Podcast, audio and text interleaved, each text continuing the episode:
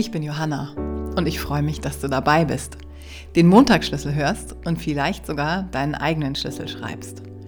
Dann hast du bald einen ganzen Schlüsselbund zusammen, mit dem du ganz schön viele Türen öffnen kannst. In der letzten Woche ging es um deine Träume und zwar vor allem darum, welche und wie viele Träume in dir stecken.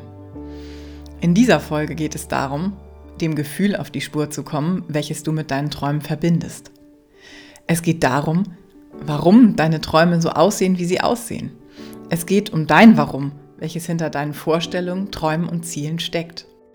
Das Warum ist hier eine mächtige Frage, denn es fragt in diesem Fall nach deinem Grund, diese Träume und Ziele erreichen zu wollen.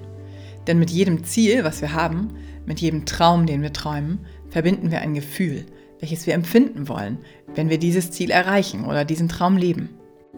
Wenn du dir der Gefühle zu deinen Träumen bewusst wirst, reicherst du sie an und du wirst dir klarer darüber, was du eigentlich wirklich erreichen willst. Und du kannst vielleicht auch schon auf dem Weg zu deinen Träumen dafür sorgen, dass du diese Gefühle möglichst oft fühlen kannst. Vielleicht ist das ganz einfach, wenn du sie kennst. Jetzt aber erstmal zu den Gefühlen hinter deinen Träumen. Wenn du dir nochmal deine Träume aus der letzten Woche ins Gedächtnis rufst, dann kannst du dir vielleicht einen besonders wichtigen Traum raussuchen und als Ausgangspunkt für die heutige Übung nehmen. Um herauszufinden, welche Gefühle und Erwartungen du mit deinem Traum verbindest, habe ich dir das Clustering mitgebracht. Das Clustering ist eine kreativ-assoziative Methode, die besonders das bildhafte Denken anspricht und dadurch das Zusammenspiel der unterschiedlichen Bereiche deines Gehirns aktiviert. Da auch visuell gearbeitet wird, ist sie ein bisschen schwer zu erklären, wenn ich nichts aufzeichnen oder zeigen kann. Deshalb habe ich dir mein Beispiel fotografiert und bei Instagram reingestellt, damit du nochmal nachschauen kannst, wie ich es meine. Du brauchst dafür ein leeres Blatt, am besten ohne Linien oder Karos und gerne ein großes. Und natürlich einen Stift. Wenn du dir das kurz besorgen willst, drück jetzt auf Pause. Es geht gleich los. Du schreibst in die Mitte des Blattes ein Wort, also den Traum, für den du dich entschieden hast. Von hier aus bildest du assoziativ beliebig viele Wortketten, die in alle Richtungen gehen können. Du darfst immer wieder in der Mitte beginnen oder immer weiter Ketten bilden. Und auch von den neuen Worten kann es wieder Abzweigungen geben, die sich fortsetzen. Vielleicht gibt es auch plötzlich Querverbindungen oder Ähnlichkeiten. Du kennst diese Art der Arbeit vielleicht vom Mindmapping. Der Unterschied ist hier aber, dass eine Mindmap ordnen will und sortiert, während ein Clustering frei assoziieren will, um zu ungewöhnlichen oder bisher unbekannten Ideen zu kommen. Du folgst ja also instinktiv allen möglichen Gedankenströmen, ohne zu bewerten oder auszusortieren. Als Beispiel, du hast das Wort Apfel in der Mitte stehen. Eine Assoziationskette könnte sein grün, knackig, lecker, Baum, Garten und so weiter. Dann eine nächste, Adam und Eva, Baum, Schlange und so weiter. Dann vielleicht Laptop, Steve Jobs, Kohle, angebissen und so weiter. Wieder habe ich dir eine Methode mitgebracht, mit der du ein bisschen deinen Verstand ruhig stellst. Das mag ich ja ganz gerne, wie du vielleicht schon bemerkt hast.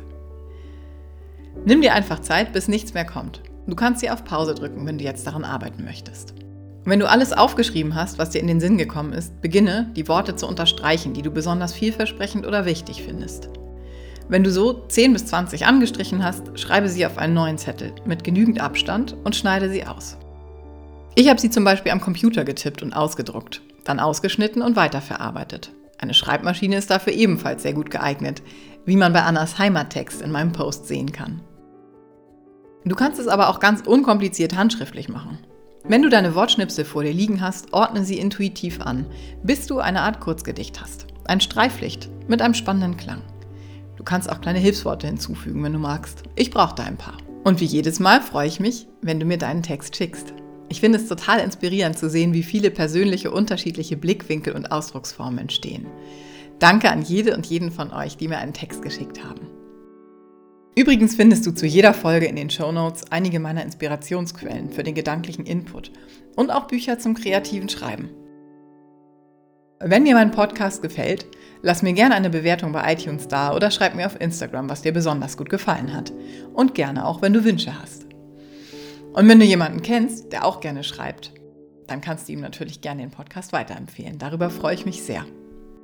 Und jetzt hab eine schöne Woche. Ich freue mich, wenn du nächsten Montag wieder dabei bist. Alles Liebe, deine Johanna.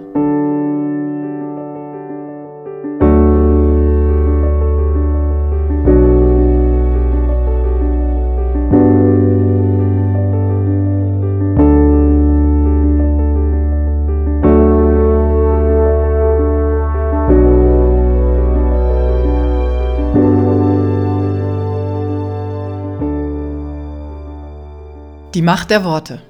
Ein bunter Strauß von Geschichten, Berge von Büchern, Leidenschaft und absolute Lust am Tun. Die Vielschichtigkeit von Erfolg. In tiefe Gefühlswelten eintauchen. Resonanz erzeugen. Schreiben.